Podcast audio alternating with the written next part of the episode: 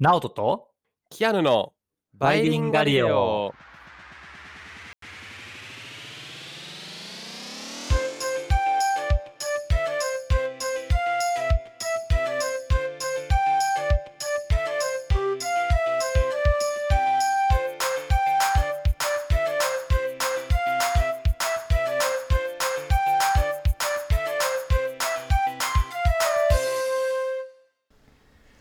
バイリンガリオです。チャンネル登録よろしくお願いします。お願いします。Hello everyone. はい、えっ、と、はい今日はですね、えー実はこれバイリンガリオを多分配信してちょうど1年ぐらいになるのかなと思います。で、1年前にそうですね。あっという間に。そうなんですよね、あっちゅう間に1年で。で、1年前にも同じような感じだったんですけど、イグ・ノーベル賞をうん。確か1年前にも扱ったと思うんですけど、今年もはいはあの第31回2021年のイグ・ノーベル賞についてちょっと紹介したいなというのが今日です。このテーマです。い。はい。初期の頃のエピソードでしたね。サムネを作り出す前の。そうそうそうそうそう。もうだいぶ、はい 覚えてないぐらいの やつやけど。で、ちなみに今年は、はいえっ、と、日本人の方が一人受賞してて、うん。で、なんと実は、それも我々このイグ・ノーベル賞受賞の前に、そのああの科学動画、科学アニメ動画を実は作ってたんですよね。たまたま。たまたま。それが、はい。すそう、歩きスマホが歩行者の通行にも影響を及ぼしますよっていうので、あの、やつですね。はい。まさかの取り扱ってたっていう。そうそうそう。だからね、やっぱ我々もこれ面白いなって思ったっていう、そのイグ・ノーベル賞委員会も面白いと思ったっていうので、まあ我々の あの選び方も悪くなかったっていう確かに。ので、ちょっとね、勇気が、勇気がもらえるというか、なんか自信がつくよね。確かに。イグノーベル賞のオフィスにちょっと声かかるかもしれないですね。そうね、確かに。そうで今年はだからそのこれはね、えっと京都工芸京都工芸繊維大学の村上先生っていう方たちが取ったやつで、うんこれは動力学賞っていうやつであと物理学賞っていうのも実はほとんど一緒で違う人たちが受賞してるけど歩行者が他の歩行者にぶつからないのはなぜかっていうのでまあほとんど似たようなやつやねんな。へえ、歩行者シリーズでまとまってんですね。そうなぜかね。あんまりなんか例年こういうのないと思うんやけどなぜか今年は2テーマがすごい似てるっていうのがありました。で、うん。全部で10部門だったので今回なんで残り8部門についてちょっとまあ簡単にクイズっぽくして紹介しながら、えっとお話ししようかなっていうのが今日の感じですに。いいですね。はい前もクイズ方式でしたね。懐かしいで。そうですすはい。そうなんですよちなみにこれあのノーベル賞っていうのは受賞するとあの賞金とと、はいなんていうの？なんていうんだっけ？その賞状じゃなくてトロフィーかうトロフィー。がもらえるんですけど今年はトロフィーは、えー人間の歯でできた歯車。英語で言うとギア。がもらえてます、人間の歯でできた歯車？どそう。ういうことですか？えそ想像その歯車の歯の部分あるやん。こうトゲトゲしてる部分。あはいはい。そこがあの歯でできてるの。ああ文字通りっていうこうユーモアを込めて？そうそうそうそう。っていうことですか？面白い。へえそうなんよまあそんな感じであとね現金が10億10兆ドルもらえます。10兆ドル？そう10兆ジンバブエドルがもらえます。ああ USA ドルだと思いました。やばい。そう10兆ジンバブエドルは日本円に換算すると、まあ、3円とか。面白いうわどこまでユーモア突き詰めるんですか？イグ・ノーベル。そう。いや結構ねもうなんかずっとなんか終始ボケてるみたいな感じ。これあの授賞式は今年は例年はあのオンラインじゃないけど今年はコロナウイルスの関係でうん。あのオンラインでやってて実はこれねなんか今年はその普通にあのオンラインでやってるのとは別にあとニコニコ動画でもなぜか日本の字幕日本語字幕付きでリアルタイムで日本語字幕付きでうあの放送もしててで今でもこれ見れるんであの概要欄の方に興味ある人は見てみるといいと思います。1時間ちょっとぐらいかなの動画で。あの結構ね英語も分かりやすいしいい勉強になる気がする。ああいいですね。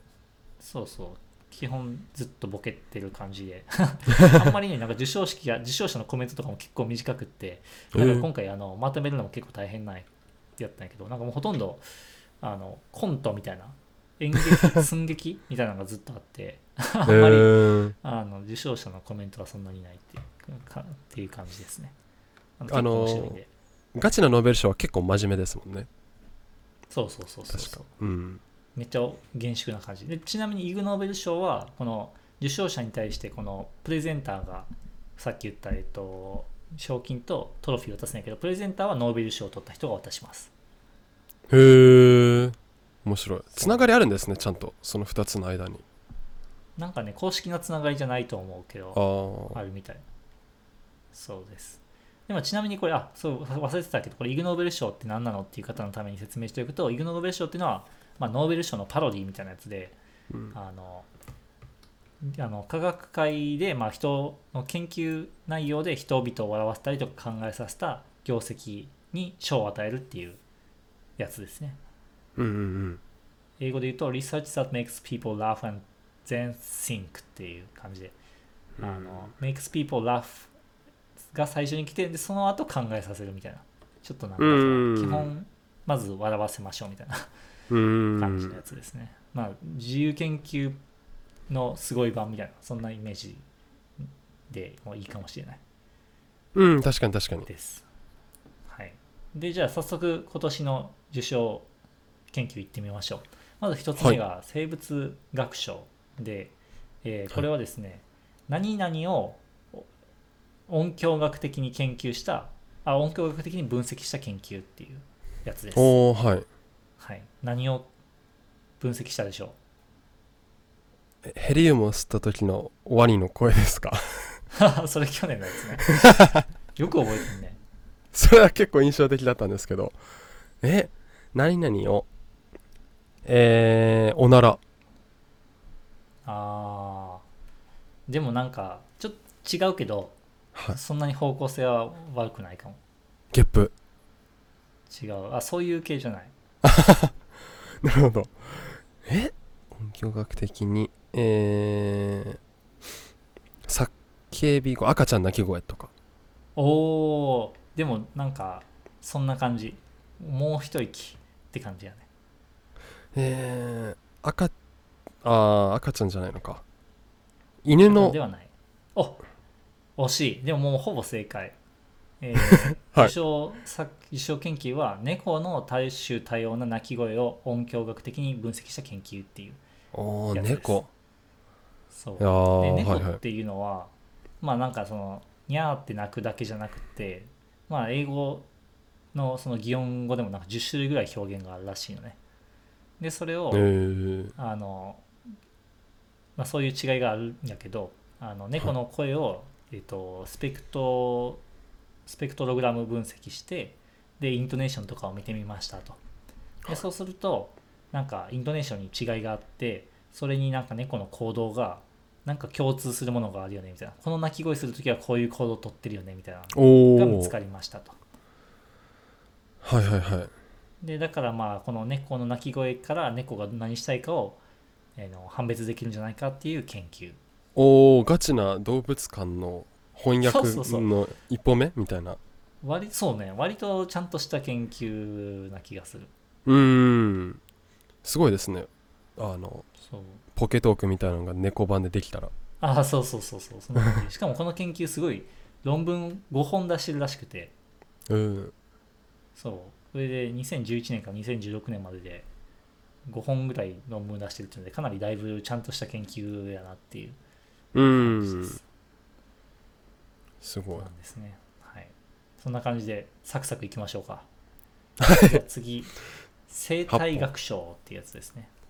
はい。生態学賞はこれはね、えー道端のはい。ほにゃほにゃほにゃの細菌の変化を捉えた研究最近はバクテリアのですよね。あババクテリアのそああ道端の犬のうんこ地う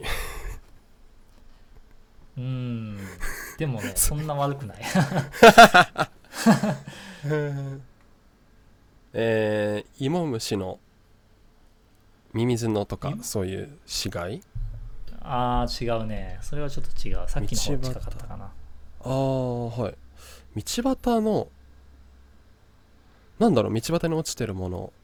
えー、あ最近タバコの吸い殻？ああ違う。でもだいぶ近くなってきた。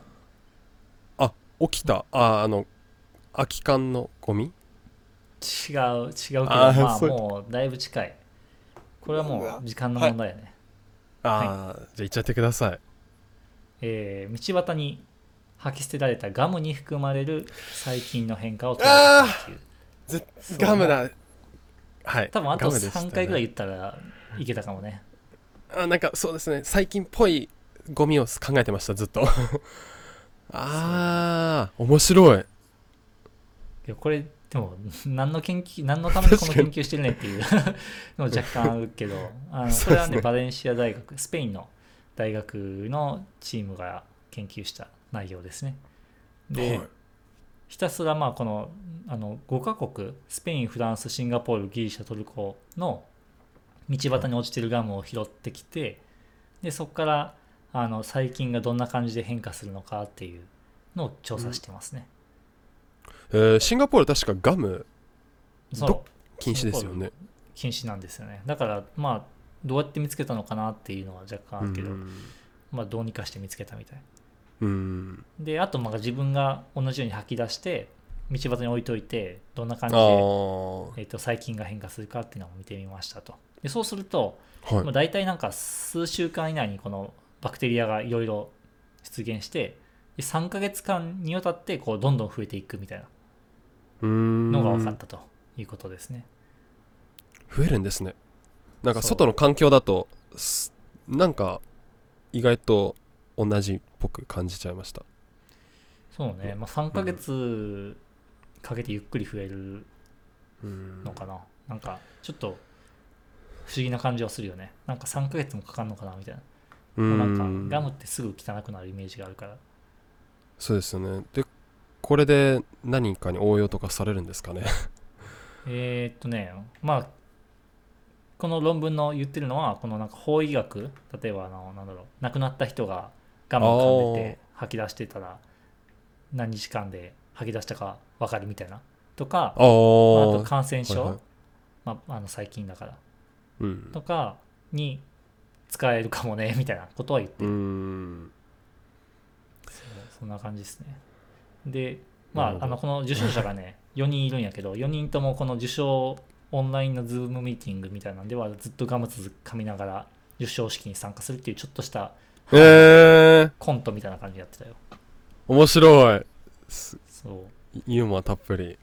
そうだね。授賞式もね結構もう基本なんかあの受賞者側もボケてくるみたいな感じですね、そうなんですよ。えー。っていう感じで結構面白かったです。はい、で、えー科学賞はい。ですね。で科学賞もクイズいきましょう。えー科学賞は映画館内のほにゃほにゃほにゃで映画の過激さを、えー表現できるか。映画の過激さがわかるかみたいな方がいいかな。ああこれなんか似たような見出しを見たんですけど匂いですか？おお。あ、そうそうそうそう。正解です。なんかそうです。匂いで時間の進みがの感覚が違うみたいな記事どっかで見たんですよへえ。えーはいそれはちょっと分からへんけど。違うんですけどうーんそう。まあ違う研究なのかな？もしかしたら。です多分違う研究ですねでもなんか匂いで過激さホラーの怖さとかそういうことですか、うん、ああ、そういうこと、そういうこと、そういうこと。でしかもこれはね、あのマックス・プランク研究所っていう、まあ世界でもトップクラスの研究所がやってる内容で、はいはいまあその映画を見ますと。でそうすると、その間人間はなんか呼吸したりとか、まああと肌とかから汗かいたりとかで、まあ、いろんな、な有機化合物が出ますと。で、はい。その時にあのこれはもう知られてることなんだけどどういう種類のその有機化合物が出るかっていうのは人間の感情に結構密接に関係してますよと。いうのはもともと知ってたいや知ってたらしいな。ではい。だからじゃあ映画の内容によってなんか特定の化合物とかが出るんだとするとこの映画館内の匂いを測定したら、その映画が逆になんかそのどういうものなのか？例えばそのあなんていうの？そのレーティングとかあるやん映画の。いはいはいに役立つんじゃないかみたいなそういう研究ですね。あそういうことですね。逆になんか映画館の中で匂いを発してそっちがそっちの方で考えてました。人間が出す側ですね。えー、そうそうそうそう人間が出す側でその人間が出す匂いからこの映画は人間がこういう物質いっぱい出してるから、えーなんだろうあー。15金にしましょうみたいなとかにしたいっていう 研究らしいですね。ああなるほどね。ただ怖いか怖くないかっていうそのなんか度合いではなくっていう面白い。そうそうそうそう。もうちょっとあの怖いか怖くないかもあるんやけどこのいくつか指標があって例えばその映画のバイオレンスの量とかあとまあ性的な表現とかあとこの社会は反社会的な表現が使われてるかとかそのドラッグがあるかとか汚い言葉があるかっていうまあそういった項目を予測したいと。匂いからね。っていう研究ですね。でただまあこれあの結果から言うとあんまりうまくいかなかったですっていうのが結論研究の。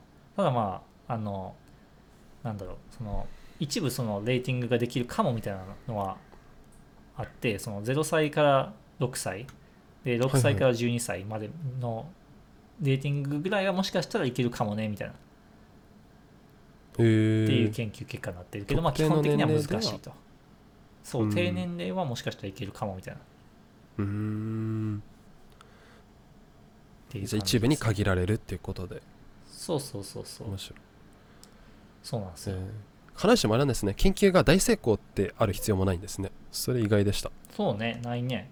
まあなんか仮説研究ってまあ仮説検証型っていうのでされることが多くて、まあ、こここうこうこういう仮説立ててそのための検証しましたでまあその両方が面白かったらいいのかな多分。うーん。そうね。でも確かにうまくいきませんでしたで受賞してるのはあんまり多くないかも。そうですよね。基本的には何か大きな結果があるみたいなイメージでしたずっと。そうだね。確かに。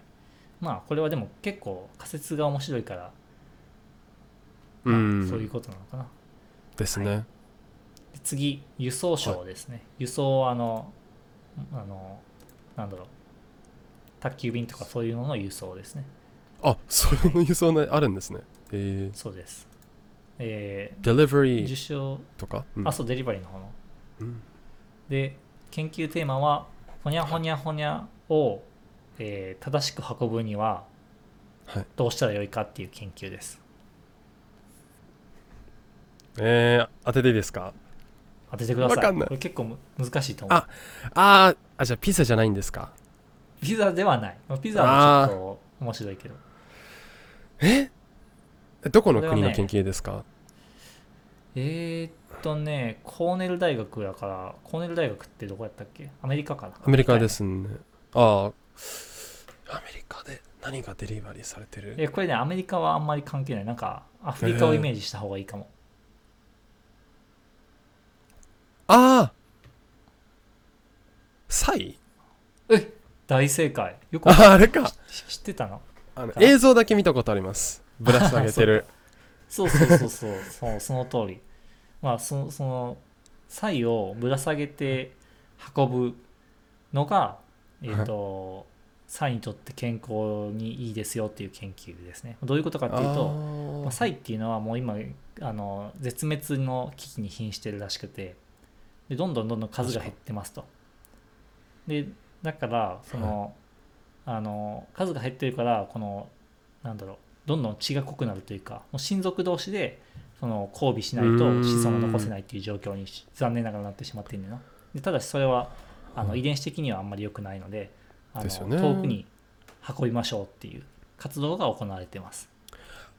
そういうことであのぶら下げて目隠してっていう。そう。で運ぶ時にどうしてどうやって運ぶのがいいのかなっていうのは実はあんまりよく分かってなくって。ただまあうん。この運びやすいから今まではヘリコプターでサイをサイの足4つに紐くくりつけて逆さまにして運んでましたと。うん、うんなんとなくねこれで運んでたんやけどまあこれがあのサイにとって悪影響になるんじゃないかっていうのを考えて本当にどう本当はどうなのっていう研究ですね。うーん。結構一般ねこうパッと見なんかストレスやばくないって思っちゃいますけどね。目隠してだけそうそうそう。マシですけど。そうだね。そう。この論文のあの研究してる人も全く同じ疑問を持ったみたいで。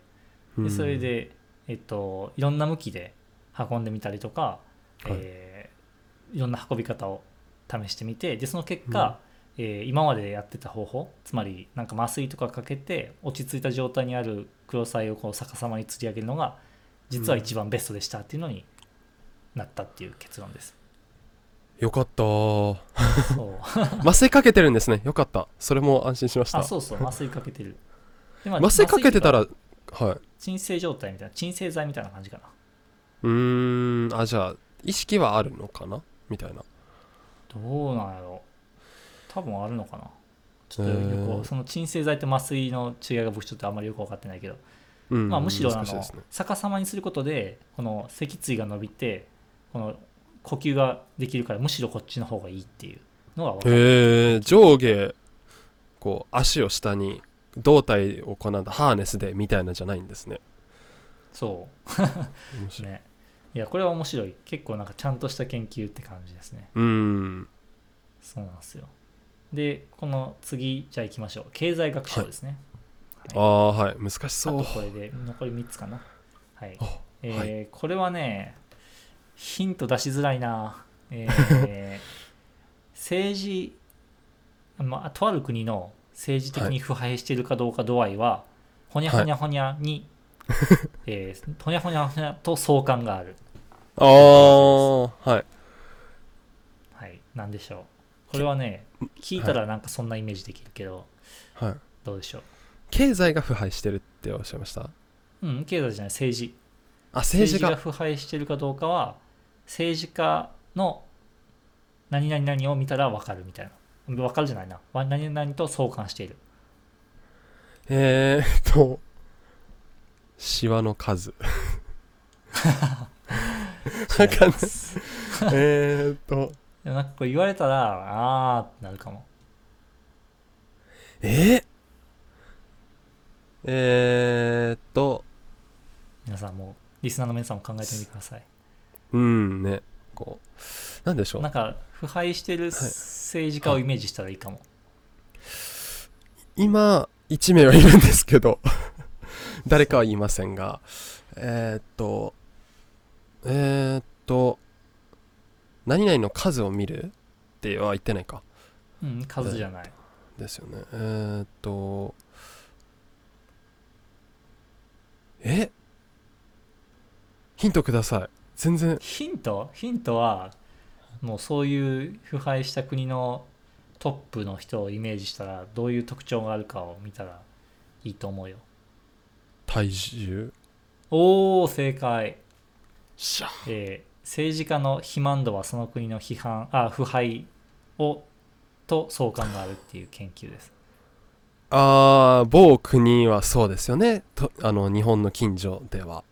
そうねそんな感じで。でこの研究した人はフランスの人が研究してるんやけど、あの旧ソビエトの,、まあその政治家をサンプルにして、まあどれぐらい太ってるかを調べて、えー、と太ってる人あごめん嘘。ソビエトと、えー15カ国か。ごめんごめん。15カ国の政治指導者の、えー肥満度と肥満度とその腐敗の度合いをデータ取ったところ、その2つに高い相関がありましたという研究です。なるほど じゃああれですね次の日本の首相もまあ痩せてる人がいいねっていうそうね。まあ、そう。必ずしもじゃないけど、まあ、じゃないそう相関があるやから、そういうかことですね。はい。そんなえ感じで。まあ、なんかこの、うん、その、なんていうの、こういう、すごい、固定、固定的な見方、ステレオタイプな考え方、考え方というか見方やけど、まあ、意外となんか、データとしても、取れ、データとしてもまあ合ってますよみたいなそういう感じかな。うーん。なんか、そうですよね。あるとある偏見から始まったみたいなもんですよね。そうそうそう。まあまあ研究って仮説検証やから仮説がなんかちょっとこんな感じみたいな、うん。はいって感じです。あごめんあとあと3つやね。すみません。おさっきやった1個増えた。はい、1個増えました。じゃあ次医学賞いきましょうか。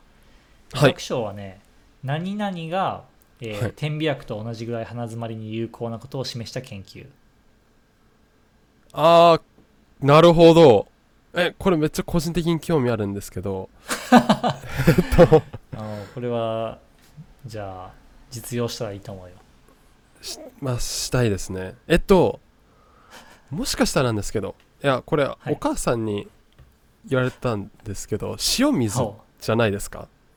う違います。あ塩水って言われるんですよよお母さんにこれ言わくれたんやったら、はい。もうキアヌの家庭はすごい自由な家庭でいい家庭やと思自由な家庭？コッカ・コーラ。う違うね。液体ですか？いや物じゃない。なるほどなるほど。そもそも点鼻薬の代用として液体を勝手に想像してましたね。えー、っとなんだろう。物じゃない。けど点鼻薬ほど同じ効果行為がある。ですね。行為です。行為はい。えー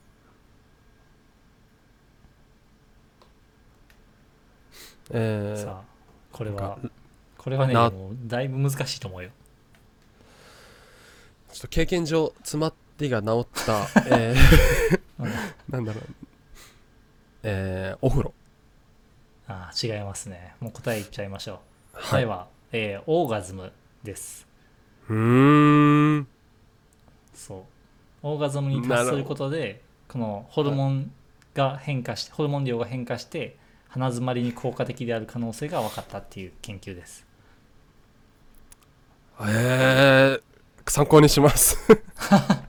そうなのでこれまあ実用しますって言ってなかなか大変なのか確かに。と思うけど。はい。でこれはなんか実際にこのドイツのあドイツの研究者がやった研究で、まあ、9組18人の参加者に性行為をしてもらって、えーオーガズムに達した場合、その直後と、えー30分後1時間後3時間後に、えー、とその鼻づまり度合いを、えー、と見ましたと測定しましたと。そうするとかなり、えー改善されてましたっていう結果ですね。でしかもこの効果は1時間以上1時間ぐらい続いてで最大3時間ぐらいかけてゆっくりその元の状態に戻っていくっていうのでまあ3時2時間1時間から3時間ぐらい効くっていうので、まあ、非常に効果があるよっていう研究です。えーよくそこに着目しましたね。いやちょっと言おうと思ったんですけど、ね。確かは ですよね。あの思いつかないですよね。それ試そうってならないですよね。まあでもなんか、そうよね。まあそんなあれですよね。単純なところじゃなくてなんかいろいろあるんでしょうね。根本となったそうね。多分2メソッ種類可能性はあってなんかそのこの時のホルモンが鼻詰まりと関係あるっていうのをこの研究者が知ってたかもしくは自分の経験的にオーガズムに達した後鼻詰まりがなくなるなみたいなのが分かったらどっちかやと思うけどっていう感じです、はい。なるほど。これはちょっと、はい。まあなかなか難しいかなっていう。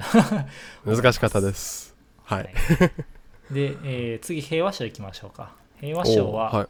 えーっとねなん何しようかな。人間が、はい。人間の顎ひげは、はい。えーほにゃほにゃほにゃを守るために人間は生やしたのだという研究です。おおー。平和賞なんですかそれが？おおそうなんですよね。平和賞なんですよ。それそのそこがね大きなヒントですね。うーんなんか体のこう健康どうたるこうたるじゃないんですよねひげを伸ばすのは民衆を導くために的な。違う違う。もうちょっとイメージしてもらうといいかも、口ひげがあるとあでもはい。民衆、そうね。確かにな。そうね。民衆ちょっとなんかついていきたくなるかもしれないもんね。ちょっとでも違うねんな。あの偉人って結構ひげ伸ばしてる傾向にあると思うんですよ。そうね。特に昔の偉人はね。すごいじゃないですかだから僕の勝手な仮説では科学者とかすごい伸ばしてるイメージがあるのは忙しくてそれほど剃る時間がないみたいな勝手にあったんですけどえー、なんだ？平和賞でえー、ひげ伸ばしたら何が言える？これはね結構難しいかも。難しいですね。なんだ？えー、平和賞は家庭家庭が穏やかになるとかなんかあもっとスケール小さい感じじです。かこれはねいえ。当てれないと思う、はい、答え言っちゃいましょう。言っちゃってください。アメリカのユタ大学の研究で、はい。えー人間が顎ひげを伸ばしているのは顔を殴られた時の、えーにはいダメージを減らすためだったのではっていう仮説を立てて検証しましたっていう研究です、いやこれは分からないですよ。てか平和賞なんですか？ああなるほど。そうそう。え？喧嘩しないようにってこと？ん？喧嘩した時に顔が痛くならないように顔が怪我しないようにって感じかな。あーえ？このほっぺたも？じゃないんですよね。顎ひげってほっぺたもまあそうね。ひげが伸びるとこのほっぺたあたりが伸びるから。そっか。全体含めてか。ああなるほどそうそう。そうへえあまあクッションになるってことですよね。そう。で実際にこのまあ実際に人の顔は殴ってないけどこの羊毛を使って 落下衝撃試験をしたところ、えー、大体、えー、ひ羊毛の影響で衝撃が37%吸収されましたっていうことです、うーん。なのでまあもしかしたら可能性としては確かにあるよねみたいなうーん。ってことです。だから。ただまあ本当にこれが本当かどうかはわからないってことですね。機能的にはそういう機能はあるってことが分かったっていうことですね。なるほど。でもボクサーは反ってるんですよね。不思議と。確かに。あれボクサーってなんかあるのかね？でもなんかすごいひげはないけど薄いひげぐらいはあるような人もいるから。でもなんかルールとかあるかもね。もしかしたら。ありますかもねちょっと分からんけど、うはい、ちなみにこれ授賞式受賞者は全員、まあひげ生やしているもしくはひげ生やしてない人は口ひげをつけて、えっ、と授賞式に臨みました。あでもつけてない人もいるな。全員じゃないね。ごめん。はい。って感じです、えー、面白い、はい。で最後1個いきましょうか。最後1個はね、えーっとねこれなんて言おうかな。最後1個は潜水艦ではい。何々のやっつけるのに画期的な方法を調査した研究。ほう何かをやっつける。サメ。潜水艦のね、まあ、外じゃなくて中なんですよね。潜水艦の中でやっつける？そう。ゴキブリ。おお正解。大や正解。ったー 潜水艦の中でゴキブリをやっつけるのに有効な薬物を調査したっていう研究です。あー、これはね密閉空間だからゴキジェット。そうそうそうそかう。んうん。そういうことです。でこれでもねすごいのが実はこれ1971年の研究なんよね。えなんで50年遅れなんですか、いやーちょっとねそれがねはっきり分からへんのやけど。うん。まあなぜか、えー50年ちょうど50年前かの研究に賞がもらい与えられました。で、まあ、これまでそのゴキブリ退治にはなんかその特定のガスが使われてたけどそれはまああの、えっと、人に良くないと。で特に50年前とかだと我々が今使ってるものよりもずっと良くないと。いうことで、うん。まあ、他に代替品がないかなっていうので代替品のガスを、えー、と調査してけ提案しましたというやつです。はいでなんか当時の代替品むしろ今だったらなんか普通に流通してそうですよね。安全って意味では。それはですねどうなん実はしてなくて。この当時のやつはあこの彼が提案したやつはジクロボジクロルボスっていうガスを提案したんやけどこれはあの、えーその後1995年に劇物指定されたりとか、えー、何かも使用制限されてるっていう。あで、えー、と使えなくなってます、あうん残念。はい、そうなんですよ。まあだから今はもうもっといいのがあるのかもしれないけどまあちょっとなんでこれ50年前のが今更あうの、ん。なのかわからないけど、まあ、逆に言うとロマンがあるよね。50年前に自分がやった研究が賞をもらえるっていう、うーん。まあ、もう一もう一まあ、もう同様にあのあれやね。50年後生きてないと賞をもらえないっていう長生きするのが大事っていうそうですよね。受賞の秘訣として。ポイントですそう。はい。ノーベル賞は特にそうだね。うーんそうですよね。確かにノーベル賞並みのタイムスケールじゃないですか。そうね。確かにそうかも。まあここまでノーベル賞でもこんな長くないかもね。うーん。50年あ確かに。はい。へー。っていう感じで、えー今年のイグ・ノーベル賞はそんな感じでした。はい。いやー面白かったです。はい、なんか。ということで、じゃあ、うん今回はこれでおしまいになります。で、最後なんですけど、これイグ・ノーベル賞実は忘れてたんですけど、今ね、日本国内でイグ・ノーベル賞世界展っていうのがやってるらしくて、へえーっと福岡市科学館、福岡で、えー9月9日から11月3日までやってるんで、えーもしイグ・ノーベル賞興味あるなって方は行ってみるといいと思います。ちょっと私は遠くて行けないんでですけど、近くにお住まいの方は行ってみると面白いかもしれないです。気になりますねなんか展示品ですかねいろいろそう、実いろいろね、なんかこの過去の研究を展示してその説明をしたりしてるみたい。えー、知らなかったあるんですねそうです。ということで、ぜひ興味ある方は行ってみてください。はいじゃあ最後、告知お願いします。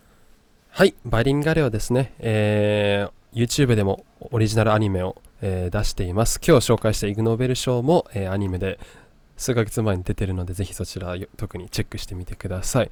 あとはオンラインコミュニティバイガリラボではですね、えーオリジナルのニュースとかをピックアップしたり、僕たちの私生活が覗けます。